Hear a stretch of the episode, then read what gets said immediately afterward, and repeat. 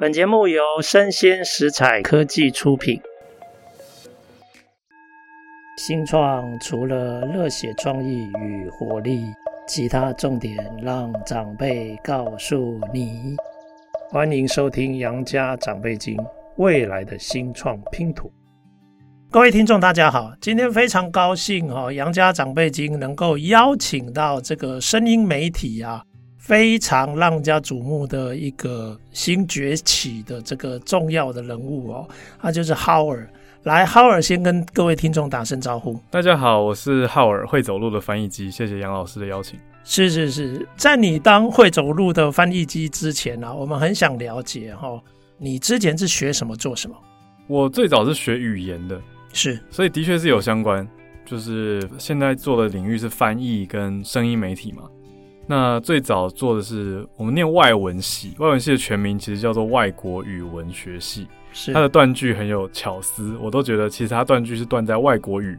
是，后面它其实是文学的科系。哦，外文系其实是先要大家把外国文学，比如说英国文学、美国文学给读一读。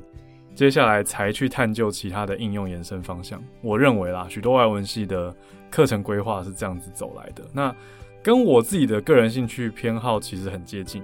我很喜欢文学，是，但我也很庆幸，是我越读越觉得我想要往更立即应用跟互动的面向去探索。OK，比如说，因为文学文字的影响力，我认为它是比较源远流长的，但它没那么快。那我就会觉得，哎，我想要有一个及时回馈的东西，所以我就去学了翻译，特别是口译。OK，呃，是逐步还是同步口译？哇，老师竟然直接问了一个专业的问题，这个很多听众可能还不知道。OK，通常也都是从逐步口译入门啦。OK，OK，okay, okay, 那才会进阶到同步。同步在对岸叫做同声传译嘛，我觉得这个翻译也很有趣。嗯、他讲的就是几乎讲话的人跟我们这些翻译的人是同时在讲话的，是，所以我们耳朵戴着耳机要边听，嘴巴要边翻译，大脑边处理嘛。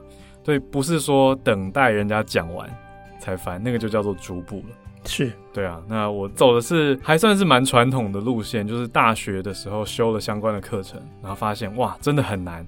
可是又觉得自己还算承受得了这个挑战，跟这个挑战当中的成就感跟趣味，所以决定要再往研究所进修。是，哎，那我请教一下哈，口译通常，因为我也认识几个这个领域的朋友哦，他们说好像会受到一些领域专业的限制。比如说，如果你对这个领域，比如说它可能是医学或者什么领域，你相对比较不熟悉的话，可能就会比较吃力。所以有些人会希望精准一点，他们有时候会聚焦在某些他们比较熟悉的领域。嗯你以前也是这样吗？我算是从通才的方向往自己去自我培育，也自我期许，因为我觉得在一开始市场定位还没有很明确的时候。其实就要把握各个机会，那当然这个前提是自己评估过这个案子接了不会把它砸掉，做的还可以，就是透过准备工作可以达到一定的自己满意的成果。那这个情况下来什么基本上就尽量去接下来，比如说电竞，可能自己也没有那么专业，就是你说哎电玩自己玩玩电动还好，可是要到专业层级那又是另外一个程度的事情。或者是其他领域的，比如说什么小朋友的场子、幼教，那想说，哎、欸，又是跨领域的东西。那我自己最有把握的领域是我自己的兴趣，就是电影。哦、oh，OK，好。嗯，所以我电影类的、嗯、也算是在电影类的翻译有做出名声，因为帮一些影展翻译嘛。是。那在现场表现应该是还可以，所以有一些口碑，所以不同的影展也会来邀请。那到近年最开心的，算是受到电视台邀请，去同步口译奥斯卡的现场转播。OK，那对我来说算是某种小里程碑的达成。可是到现在，其实还是各个领域都会尽量的去尝试。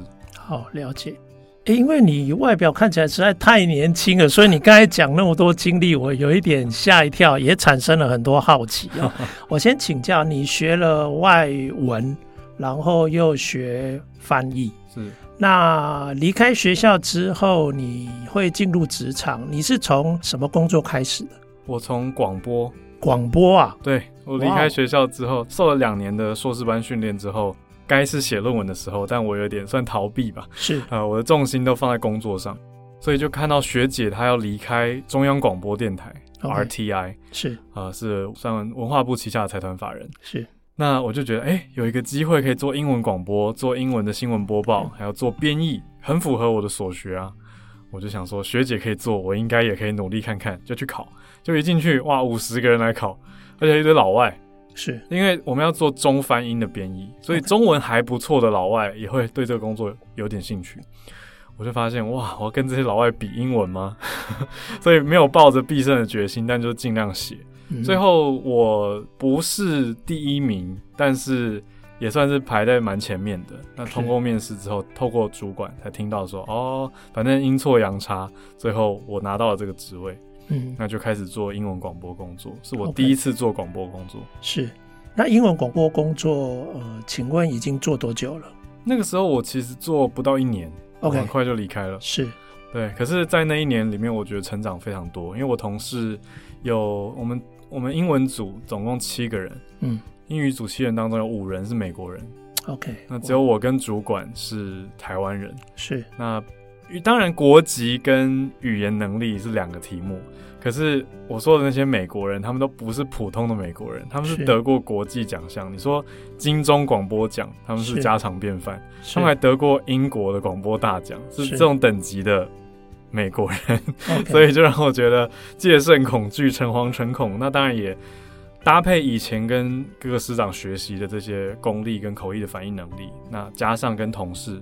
学到的这些用词啊，还有我觉得他们的气化发想、写稿跟采访技巧，也都是我默默在学习的。OK，了解。诶，那你离开这个广播工作之后，你下一个工作是什么？我就创业嘞，我就创开自己的翻译公司了。哦，OK，你就开始走上翻译公司。对，其实，在广播工作之前就已经一直是接案、自由接案者，嗯，所以一直有在业界累积一些客户啊、人脉啊。跟工作的机会，那在广播圈打滚了一下以后，觉得哇，自己的真爱还是翻译啊，嗯，对啊，所以才决定说，那既然是真爱的话，就再多花一点人生跟他相处搏斗吧，就开了一个翻译公司，那也继续在翻译公司里面也延伸出教学的分支。哦，OK，所以又开始做呃翻译教学，翻译的教学，然后再延伸到英语的对话跟进阶沟通的教学。哦、oh，OK，哇哦，那这样我慢慢了解了。诶，可是我发现，呃，我周遭不少人都认识你，但是他们是从你主持的节目认识的。哦、oh.，所以呃，感觉我那个时候从呃朋友那边了解，好像觉得你就是一个非常年轻的 KOL 的代表。哦、oh.，是是是，啊，你可不可以分享一下，你如果呃创业，然后开始走。从翻译开始走上教学，甚至英语的这种对话，那后来怎么会又会持续的呃主持节目呢？嗯，这很有趣的一个问题。应该说，如果把时间轴摊开的话，所谓 KOL 之路啊，是我觉得换成台湾大家熟悉的一个词叫做部落客。哦，OK，其实我有点像是写部落格开始的。是，我会为什么会讲时间轴？是因为这件事发生的比较早。它其实比较早开始，因为现在两岸大家会用一个词叫网红嘛。对。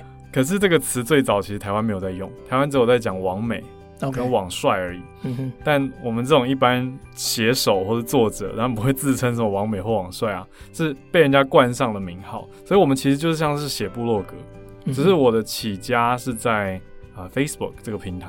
OK，所以经营粉丝专业，那是二零一三年的事情。那当时我正在翻研究所进修，嗯，我其实真的是很像在写学习日记。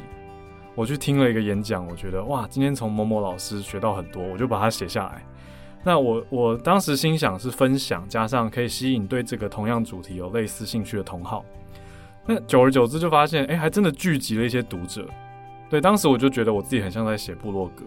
所以就很像是一个部落客。那到现在，其实布洛克它还是同一个模式啊，只是换了平台，但是大家喜欢的还是一样，在追逐自己喜欢的作者。那跟着他的，你说一种信任转移吧，他推荐某个团购产品，他推荐某一本书，他推荐某一个节目啊、呃，建议大家去看。他因为读者因为相信这个作者的品味或者是他的信用，当然就会跟着嘛，那就有了所谓的导流或商业带货的能力。那我带货这件事情，其实算是到很近期才开始开发出来的。在此之前，我都还是比较偏向说啊，分享我的翻译啊，我遇到的趣事啊，或者我的教学上面有一些心得启发，或者写一些教学文章。那这都是一直在前进的累积。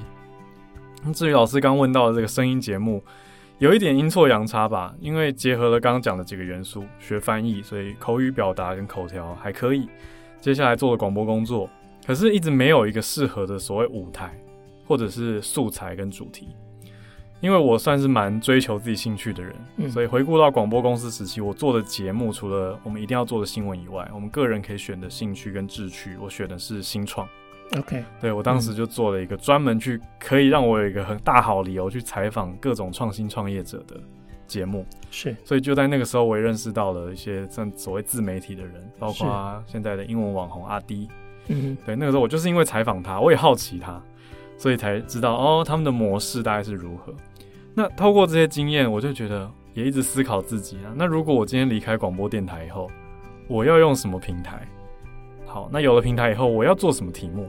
这些是我一直每天几乎在问自己，可是常常没有答案的问题。嗯、直到一个合作契机蹦出来，就是两年前热门的一个应用程式，叫做 Clubhouse。OK，Clubhouse。对，现在很多人都已经忘记它存在没错，但我们到现在还是每天使用这个工具啊。哦，所以你手机的那个 App 并没有拿掉，因为我们现在每天还是要做国际连线啊，它是很方便的跟国际直接通话的一个软体嘛。是。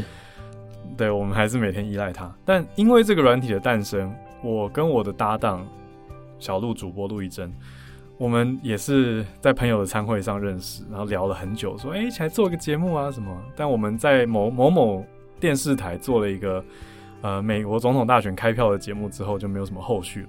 可是这个软体一出现，这个平台一出现，我们发现哇，每个人都从自己家手机就可以连线，好方便。嗯，我们就先试水温。讲讲看当天的国际新闻，就哎几千个人留下来听，我们就觉得哎有听众哦，那明天再试试看，持续了第二天、第三天，好几个月到现在两年多，OK，就变成了一个声音节目。那他也帮我带入了一些你说新的流量或新的受众吧，可以这样子说。所以他们跟我的本来读者，我观察到从数据观察跟实际访问他们是不同的受众族群，非常的有趣，而且两边互相有点叫不动，是。就是我要读者去听我的 podcast，他们百般不愿意；但要这些 podcast 的听众来读我的文章，他们可能也是爱看不看。因为每个人有习惯的资讯接收模式，我觉得很好玩。是，哎、欸，那我请教一下，你本来是 blogger，然后你分享你在专业领域上的一些心路历程或一些想法，那它应该主要是以文字为主嘛？对，也有照片吗？图文？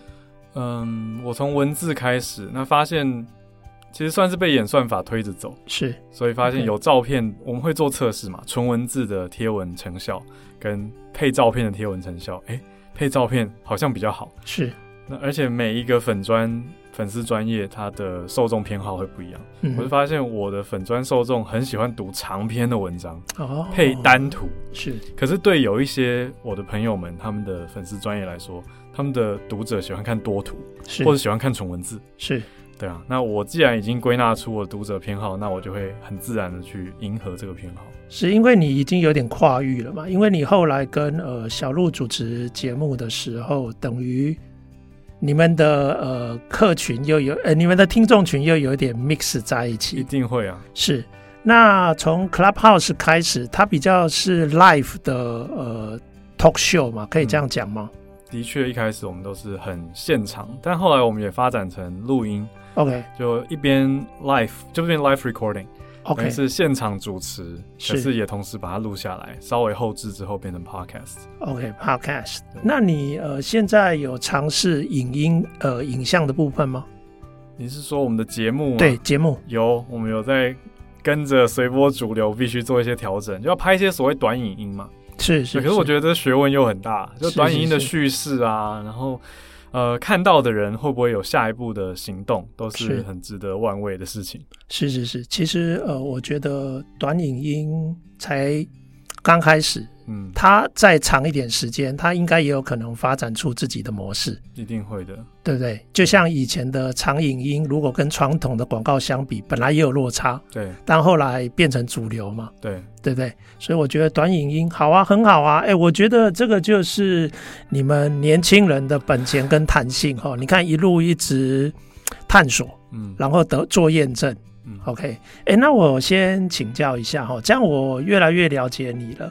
你在创业的时候，你现在创这个呃，从翻译开始的这个公司，它主要的收入会是什么来源？翻译的收入来源最大宗的，其实还是文件的翻译。OK，嗯，这个是一个接案，对，接案。那当然也开始有跟客户长期配合的。是这个对企业收入来说比较稳定嘛？OK，那我觉得这真的是很有趣的观察。谢谢老师的问题，因为我觉得从我们接的案件类型跟客户类型也看出整个市场的一些变化。是因为像这几年呢、啊，我们收到非常多 ESG 报告的需求，这就是一个市场趋势，就大家越来越关乎永续，所以它不是只是一个。话题而已，它不是只是公司做行销的一个活动，而是你说政府要求也好，或者是企业自发有专门的部门在经营都好，那我们很自然作为一个，我都开玩笑说，我们翻译很像是下游的厂商，嗯，就是上游排放什么，我们就必须要去处理嘛。那我们在很多领域其实都算是一个末端执行者的角度，嗯，所以我们的配合跟适应力要很强。那以产业趋势来说，完全就是这个感觉。因为前几年我们接了 CSR 报告，这几年就开始流行 ESG。是。那接下来政府才呃，政府的法规也规定说，比较大型的上市上柜公司，它要发财报也必须要翻译成英文。嗯。这个也是我们会接到的年度客户。那除此之外，我们也做一些比较呃精致的文件翻译，因为文件翻译单价比较有空间。说实话，就比起书籍这种大文字量的。文件的文字比较少嘛，可是单价比较可以提高一些，那也是我们专精的。我们比较着重在译者的双语精熟度，还有几乎我们许多译者是双母语，他可能是因为外交子弟这种特殊的文化背景，可以培养他中英转换，而且。等于是我们可以标榜说我们译者的文笔很好，嗯，这个就不是一般翻译社能够讲的。是，而且甚至也不是现在的 AI 模型可以取代的嘛。我们的译者更有灵魂一些。是是是是是。所以呃，其实现在 AI 的这些发展趋势，你们会很关注这个议题吗？我们很早就在看所谓机器翻译，在翻译领域，我们讲的是 machine translation。OK，嗯，就是以这个机器翻译来说，它。讲好久了，讲好几年了。因为很早，Google Translate 也不是第一天出来，其实几乎快十年前就已经有 Google 翻译了。那个时候大家就在一直看嘛，一开始一定市场上会有一些恐慌的声音，说哇，马上要取代啦，你们怎么样怎么样怎么样。那到后来，我们甚至有我自己亲身经历，是我去到一个会场，他们已经请我去做翻译了，他们还在台上直接讲出说，我们口译箱的口译员可能很快工作就会被机器翻译取代。是，那我还要翻译这句话。所以我一边翻译这句话，一边翻白眼嘛，然后就就觉得说，这请我们来是要羞辱我们吗？可是内心也一边有点不想要接受这件事情，会觉得说，那我就看你接下来还有几年需要我们，因为这几年其实大家两岸也看了不少。我们讲中英的翻译需求，当然会用两岸去比较，像博鳌论坛是也很早就说他用所谓讯飞科技在做一个翻译，可是效果并不好啊。对啊，那过了好几年，我们看到。以我第一线的看到了，还是一样。嗯。可是我也说很实在的，如果是比较不追求那么精致，就是能过关、能看得懂就好的话，机器其实已经可以做很大一部分了。嗯，对，所以反而带了对翻译领域来说，我们受到的冲击跟变化是，翻译社会被要求说，哎，减少人工，提高机器翻译的比例，那就出现了一个新流行的做法，叫做机器翻译后编修。它英文叫做 post editing，post editing，对，意思就是 post machine translation editing 啊，就是机器先翻完，再给人处理，然后人就会收比较少的钱，可是还是要把整个文件全部检查过。哎，那会不会后来有点像现在 Microsoft 在推所谓的 Copilot？其实很像，就是对岸有点类似像 AI 和，他们用这个有趣的词叫人机耦合，其实就是台湾讲人机协作，嗯哼，是。类似的概念。OK，哎，如果 Copilot 你会怎么翻呢、啊？因为它有一有一点类似像共同驾驶的那种概念。啊、如果是你，你会想怎么翻 Copilot？我当然会想要把机器当副驾，他还是乖乖当我的副驾吧。是是是，对，我会觉得机器目前的程度啦，还是在辅助角色或辅助工具。它其实不会演，我觉得是很好的辅助角色。可是你要让它独挑大梁，我觉得还有一段时间，尤其是。很有趣的一个角度啦，也有一些人在说，律师、会计师为什么不用担心？因为机器没办法当人负责，这些工作很多时候要你签那个名，是因为他要你负责啊。那为什么要有会计师事务所？为什么要有律师？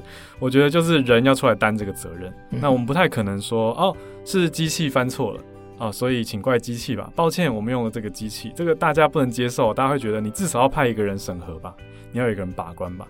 所以以近年来说，我觉得整个产业绝对会越来越推向精致化。是对。那我们本来就把自己定位在精致化，所以受到的冲击相对小。是，了解。哎、欸，那你是不是从疫情的时候才开始尝试，比如说呃翻译跟语言的教学？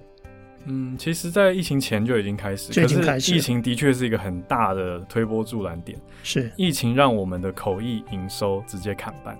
啊，对对对。外国人不能来，是我们也很难派人出去。所以基本上，你说，哎、欸，很多线上会议啊，对，线上的确是一个口译的形式。可是我那那几年的感慨就是，哇，原来我们以前开的这种每年开的会啊，可以说不开就不开，好像也没关系耶。是 对啊，一一不来就不来。然后你想说，哎、欸，以前我们讲的头头是道这么重要的会，现在不开就不开，其实也没那么重要嘛。当然这有点开玩笑啦，可是也让我们去放大了我们教学的比重。我们必须要让我们线上教学的能力跟体验变强。现在大家常常在讲体验经济嘛，我觉得教学何尝不是一种体验经济？因为你说真的，每个人他都这么需要学英文，跟那么需要学翻译吗？他选项这么多，他为什么要选我们家而不选别家？我们就觉得要把整个体验做出来，所以我们也到处去取经、去请教、去观摩。你说补教相关的同业，我们去看看，诶，他们怎么做出差异化的？他们。比如说分小分享一个诀窍，我们发现作业对学生其实很重要.特别是成人学生。我们如果不出作业的话，成人学生他不会感觉到自己的进步，他也不太会主动练习。就成人学生，你说他已经花钱来上课，已经很上进了，可是我们必须对他们还是要有一个承诺跟要求，他们才会感觉到自己的进步。那这个前提是来自他的付出。对，你先鼓励跟引导他付出以后，他才会持续的回来，然后有良好的学习体验。那这一块也变成我们后来的很大一块重镇，因为我们也往线上课程去研发，因为它比较所谓的可以规模化嘛。嗯，我们一次录制完成之后，那再用比如说行销或广告的预算去持续的投放。那如果做出了一个长青的课程，它就可以重复销售。那对老师或者对我们公司来说都是好事。是，哎，那这个线上课程，我们大概知道有很多人在学校之外，他们常常会依赖这些网络上的教学资源。那你觉得有可能会走到一天，就是体制学校会想要跟你们合作吗？我认为好像还需要很长一段路。OK OK，好，我们自己想啊，我们希望杨老师问的这个是 我们自己内心也偷偷。想望也是去打探过的，是。可是光是进到学校，你说语言中心，他每年的采购预算哦，他们就有他们的考量。对对对。对，那那当然，我们也会试着去了解。那我们今年有在做一些新尝试啦，就是跟所谓的 To B 或 B 端做的比较多的培训单位合作，嗯，因为我想他们还是比我们更了解所谓 To C 或者一般呃 Customer，所以一般客户端的受众市场，我们觉得很不一样。我们自己投下去做以后，才发现说哇。B 端要的东西，就是跟我们 C 端要求的那个体验又很不同。OK，嗯，哎、欸，那我请问一下哈，以教学的这一个业务好了，你们呃是把它当成呃成本中心的概念，然后做行销打你们的品牌，还是把它当成是一个收益？虽然没有很大的获利，但是其实基本上它可以维持一定的规模，那就。像是一个有影响力的业务部门嘛？嗯、那或者它真的是一个 profit center？你怎么看？profit center 是 profit center，今天很坦白的跟老师跟同学们分享。margin 不错，教学是有利可图的。这句话讲出去是不是要被 要被打了？对，应该说我们跟教学同业讨论过很多年，因为有教育同业，我就不讲哪一家了。他去办过一个展览，他在现场受到参展民众的质疑，直接说：“你们做教育怎么还跟人家收钱呢、啊？”哇，然后我就想说，哇，我们做教育都不用吃饭，对，就很不能理解。可是同时也要试着去知道为什么大家会这样想嘛？因为我觉得它就是一个我们作为销售端跟市场端磨合的一个过程。那我觉得我自己一直试着要去思考或诠释的角度是怎么做出所谓市场认定的价值。那我的第一步其实就是先参考其他人已经成功的模式。因为以前都听过一些人创业，他们会做一个所谓前所未有的产品，那后来自己创业以后才发现，那是一个很危险的事情。因为如果你想要做所谓前所未有的东西，别人都没想到，很有可能就是因为代表他在市场上无法立足嘛。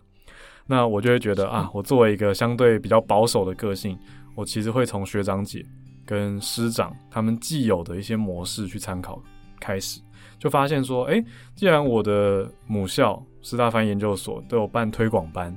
那我自己也在外面上过坊间的推广班，代表有人想花钱学翻译啊，我自己就花过这个钱，那我就会去反过来想，那我怎么样可以提供这样子的课程，而且还可以把成本结构控制好，让学生的体验也良好。他甚至我们要考虑到所谓的 lifetime value，就是他一辈子只上过一次课，这样不行啊，我们要让他回来，他要有终身回顾回头的价值嘛。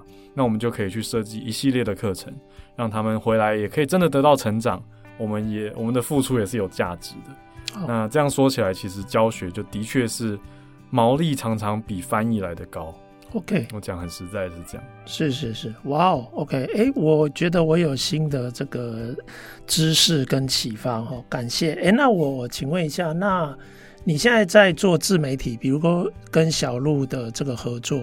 这个部分包括你刚刚讲的带货也是最近嘛，嗯，那这里一定有很多商业模式的探索。那我可不可以讲说，那其实自媒体的这一类的工作就有点类似像你的品牌行销是的目的吗？是是是是。对我来说，我讲很诚实的，就是我喜欢尝试不同的东西，比较有趣跟好玩。OK，是对，所以它不，它绝对不是我主要的一个收入来源。是对，那这种所谓带货或团购。我觉得对我来说是新尝试，OK，也很有趣。因为有一些同业朋友，因为做了你说声音节目啊，或者是在商业界跟不同人交流，就会发现，哎，大家的重心方向都不太一样。那有一些艺人的朋友，我想，哎，他们也会去开团购。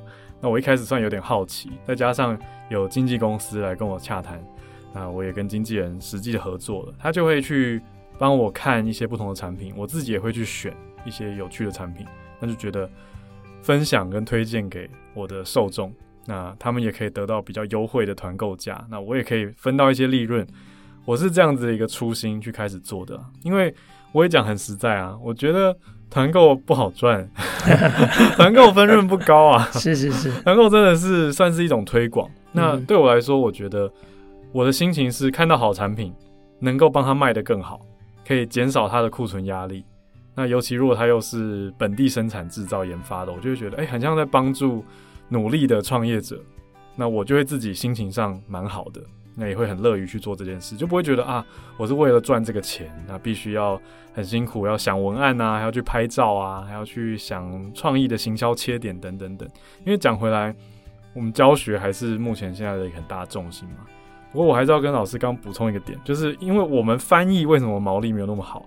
是因为我我们自己是翻译起家，所以我们对于译者给的条件比较好。OK，这个也是我了解。从这几年市场经验里面去打听到不同翻译社的模式，我发现哇，有些翻译社抽很多哎、欸。是，可是我们就自诩是比较礼遇译者的一家翻译公司。是，其实这里有有很多价值的坚持的哈。包括你要维持一个好的 quality，是，那你不可能要嘛跑的好，又跑然后又不吃草嘛，没错，对不对？很好很好，我觉得其实知识服务是有价值的。嗯、我觉得我们现在的环境非常不利于我们台湾的这一类的知识服务，对、嗯，因为包括政府部门啊这些相关的定价常常都。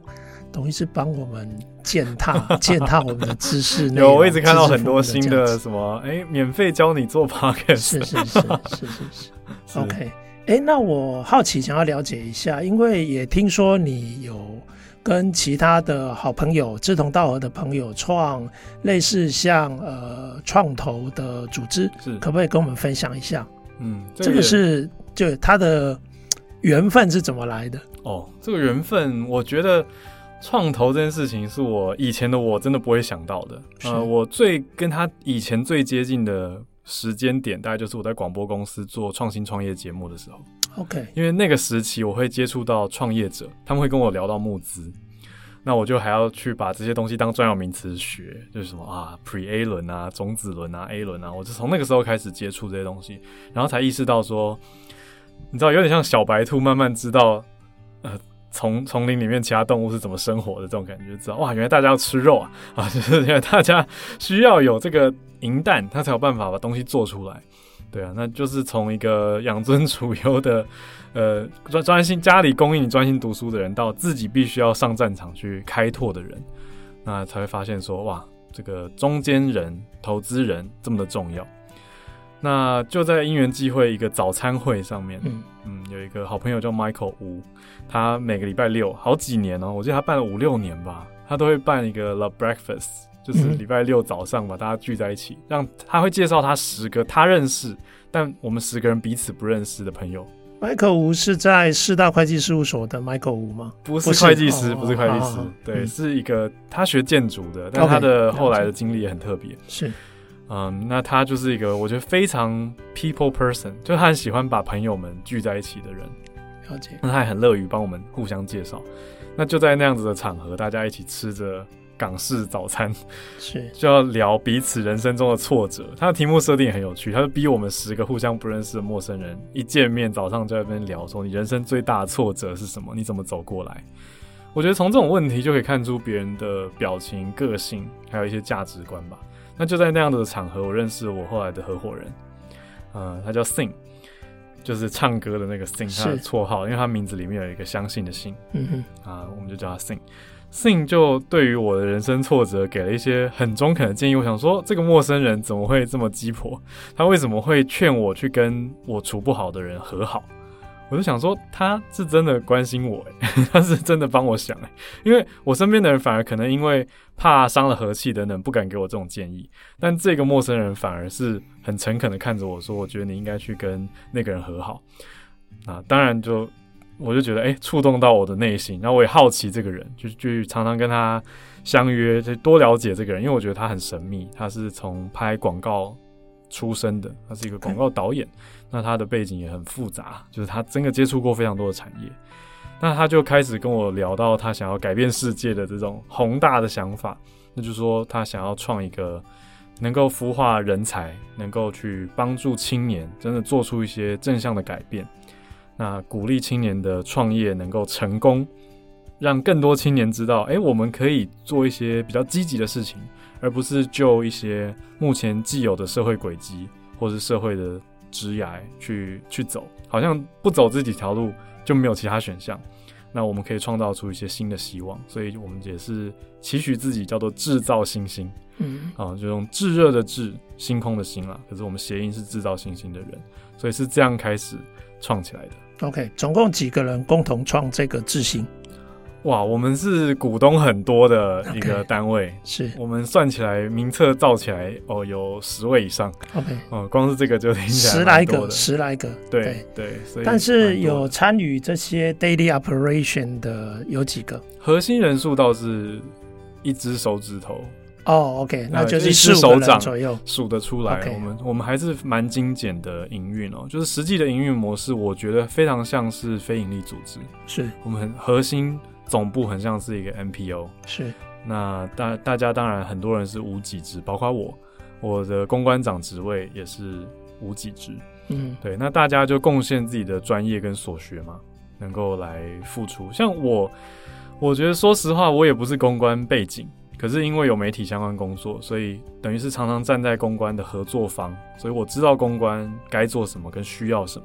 那我是从这个角度去做的。可是我们当然也需要更战略性的公关。那当然那个有我们长期的一个规划。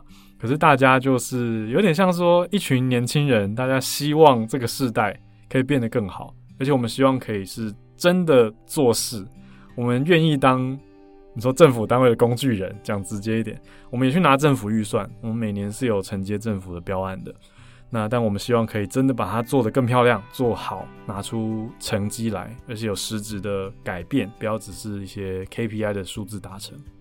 好，哎、我觉得你很多才多艺，然后你刚好又可以靠你的专业来维持你的收入。因此，你就比别人更有余裕，可以尝试很多种可能性。可以这样。我觉得很多创新跟未来的想象，就有可能在你身上就有可能可以发生。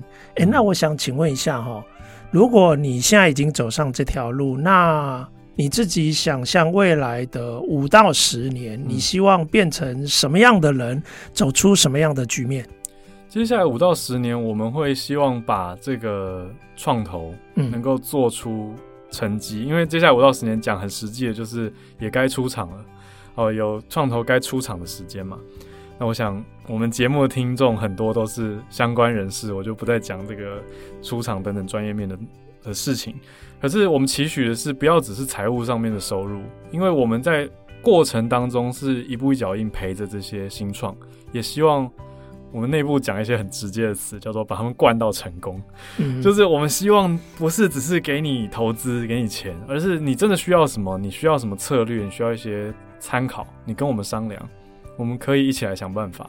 我们甚至有所谓外派经理人的制度正在酝酿当中。OK，我们希望可以能够送。送入经理人来帮助这些企业或新创被投资方，他们的营运能够更成功。那这也是我们投后管理在做的努力嘛。所以五年、十年的话，我觉得五年吧，就是有一些准备要进入出场的阶段。那我们出场等于是对市场上的一个宣告，可以让更多人看见我们，诶，是真的做出来的。那有成绩可以拿出来讲。那当然会再 reinvest，我觉得一定会再继续会是一个好的循环，往下一轮。我们现在也在谈下一个基金的创立嘛，一一定会想说，哎，怎么样可以把好的东西更大的扩张，跟做出更多的永续。那至于这些这些这些是我可以说是老师刚也讲的很对，就是我的本业以外我在拓展的事情。可是本业呢，当然是期许自己要再更系统化一点，因为我们的教学可以说是，哎，跟着趋势。有点像被大环境推着走，来来发挥我们自己的专长排列组合。可是我自评是不够系统化，所以我们也在努力中啊。我的台湾号语文中心这个教学公司正要发展成自己的线上平台，也要把我们开在各个地方四散的线上课程去整合回来。那我们就可以变成一个教学系统。那将来不排除会往实体去拓展，因为我们目前是做全线上的，那或者是接一些企业的需求。可是我们现在都有在做，像刚刚提到 To B 的尝试啊，我们要希望，哎，可也许有一些实体机构，那又可以把老师刚提到的影响力这个概念去做更大的扩张，那也许甚至有一些社区营造，或者是地方创生，也是我们这几年在接触的议题，都可以做相关的结合。是了解，哎，那你一天每一个人都只有二十四小时，是哈，那。把睡觉时间扣掉，你大概有多少时间是花在自己的语文中心？然后多少时间是花花在这个创投啊？这题最难的，老师，这题超级难。每次被问到时间分配啊，或者是日常啊，我实在说实话，我还是一个很随性的人。但是我的小分享啊，希望对听众有帮助。嗯、就是我我自己的一个方法，我很推荐大家花钱请员工来逼自己。哦，oh. 就是我，我觉得很好笑哎、欸，就是其实我自己看自己都忍不住笑出来。我就觉得我就是因为不想上班，我跑出去自己开公司。就是开了公司以后，就是每天花钱请人来逼自己上班啊。嗯哼，对啊，因为如果自己不去做，就不会有自己想要看到的成果。这是我自己很深的体会啦。那当然，我觉得可能是因为我的资历跟功力还不够深，因为我看很多厉害的前辈，他们其实已经做出了系统。那其实就是某种自动化，就是你人不在，可是你的影响力还是持续有发挥正向的影响，这是我还在学习的。可是我目前可能因为还掺杂着自己的工作狂的个性，还有一些某种完美主义吧，就觉得啊，别人做跟自己做，你说还是有那个七十分跟九十分的差别，我就会想要自己去做那个九十分。对，可是我也在学习某些东西要放手，还要找到适合的人来合作。我觉得很幸运是这几年有找到很棒的伙伴。那我的不同领域，比如说教学有教学的伙伴，我 podcast 有很棒的制作人。嗯，那我的你说创投方有很多很好的伙伴朋友，所以大家各司其职，就比较能让我去发挥多功，所以才会看起来好像做很多事。可是其实我通常都是专注在比较紧急跟重要的事，大家急着找我。那没有人找我的时候，我觉得我是那种追逐兴趣，就是。广泛阅读跟广泛涉略跟收听，还有参加译文活动啊，听东西看东西，让自己的接触面积比较广，所以这样我遇到各种人的时候，我好像都可以跟他们有一些交流。哎呀，很不错。哎，那我请问一下哈，你现在在职场上应该也差不多有十年了吧？有，对不对？那这十年，假如我很不近人情的要求你只能感谢一个人的话，在我们的节目里面，你很为难的情况下，你会选谁？你会想要提谁？老师用很温柔的语气说的很凶狠的要求，只能感谢一个人。哇，好啦，没关系啦，哈，就让你觉得，哎、欸，因为第一名可以并列嘛，OK，, okay. 所以你可以选几个你想要谢谢。没有，老师，我在想的是，因为我不想要答的很陈腔滥调，因为一堆人都在讲父母啊，我就觉得这答案太无聊了。可是那当然是，我觉得那个是必备名单，所以我们今天先不讲爸妈的这种影响，对，讲这十年职涯上面接触的人嘛。我要最感谢的，我觉得是最对我最宽容的人呢、欸。哦、oh，OK，我是不是要讲出一个无聊的答案？就是我太太。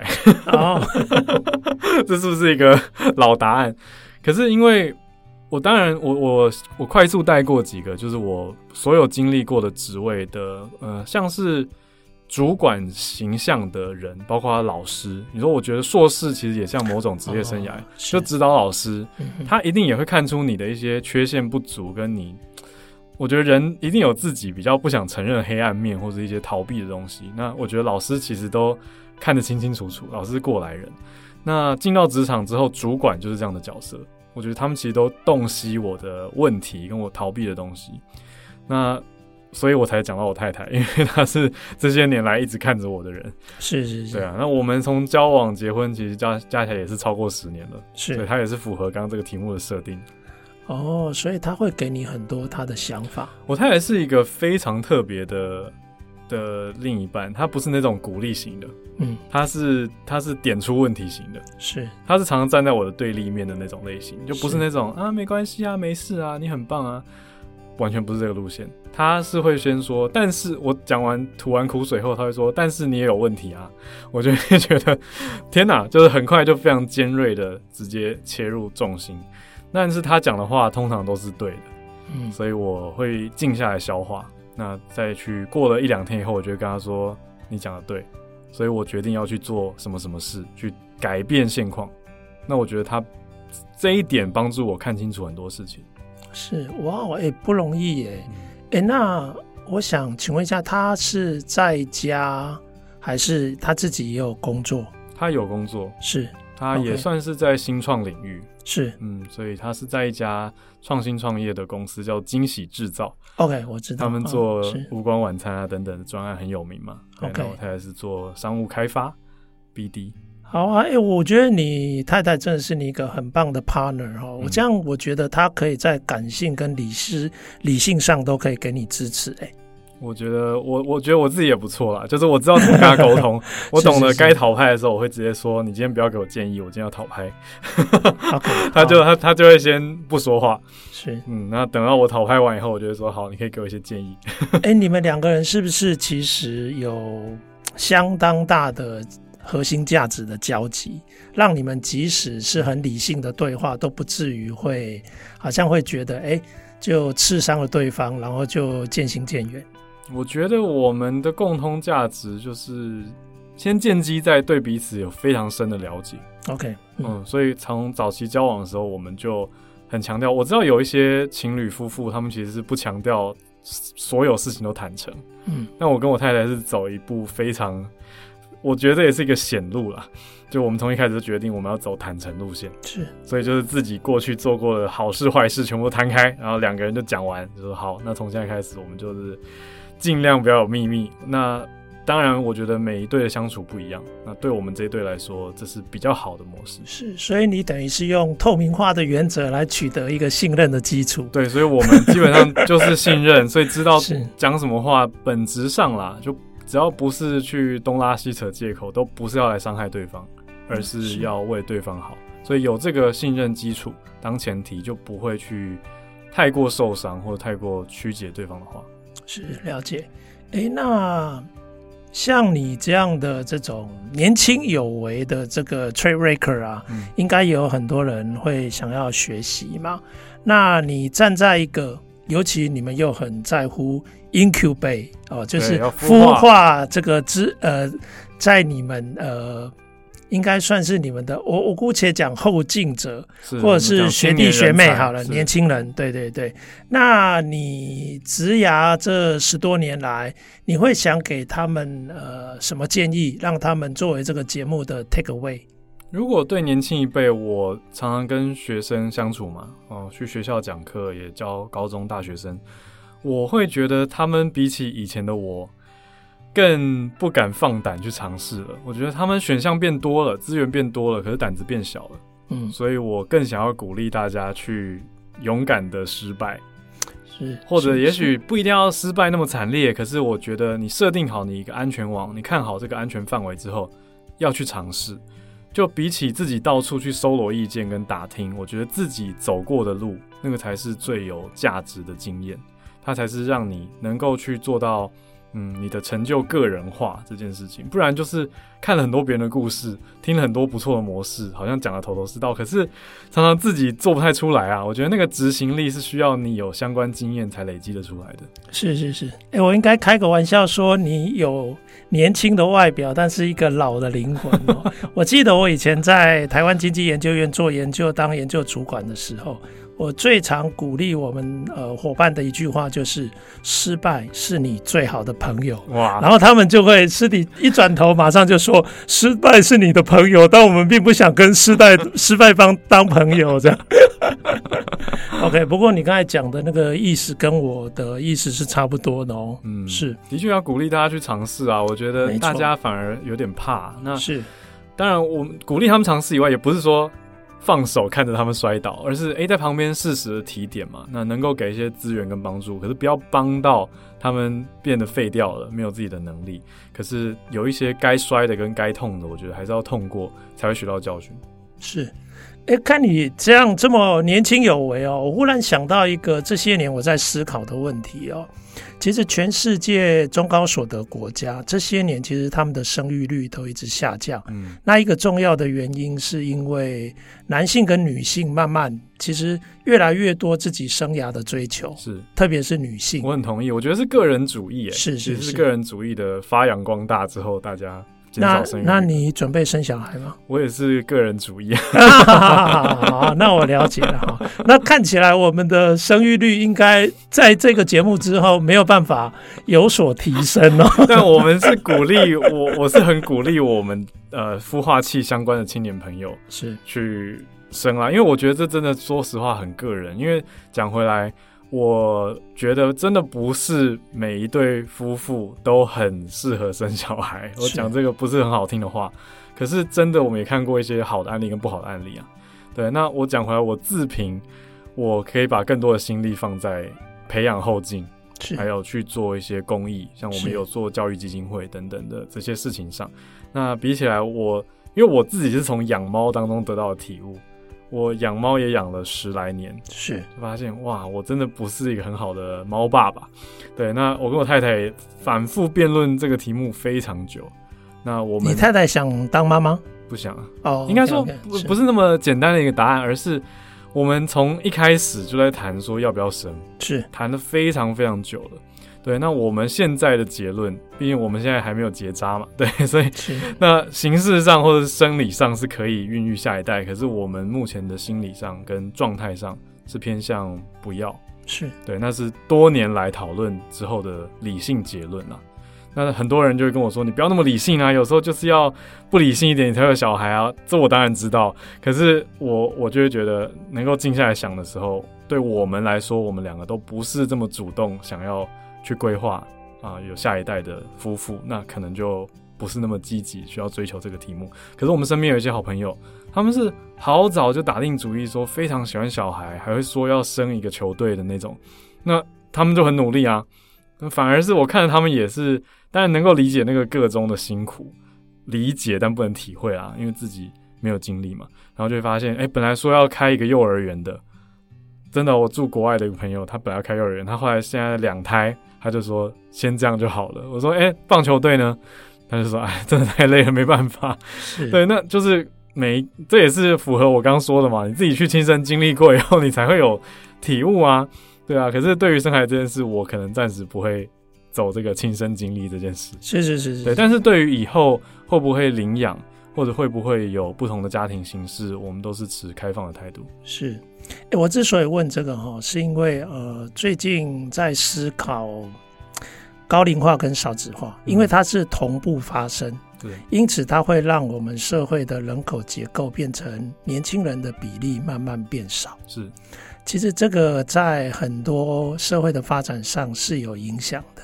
嗯，举例来讲哈，你看哦，其实新创公司大部分都是年轻人创办的嘛，大部分，大部分，对不对？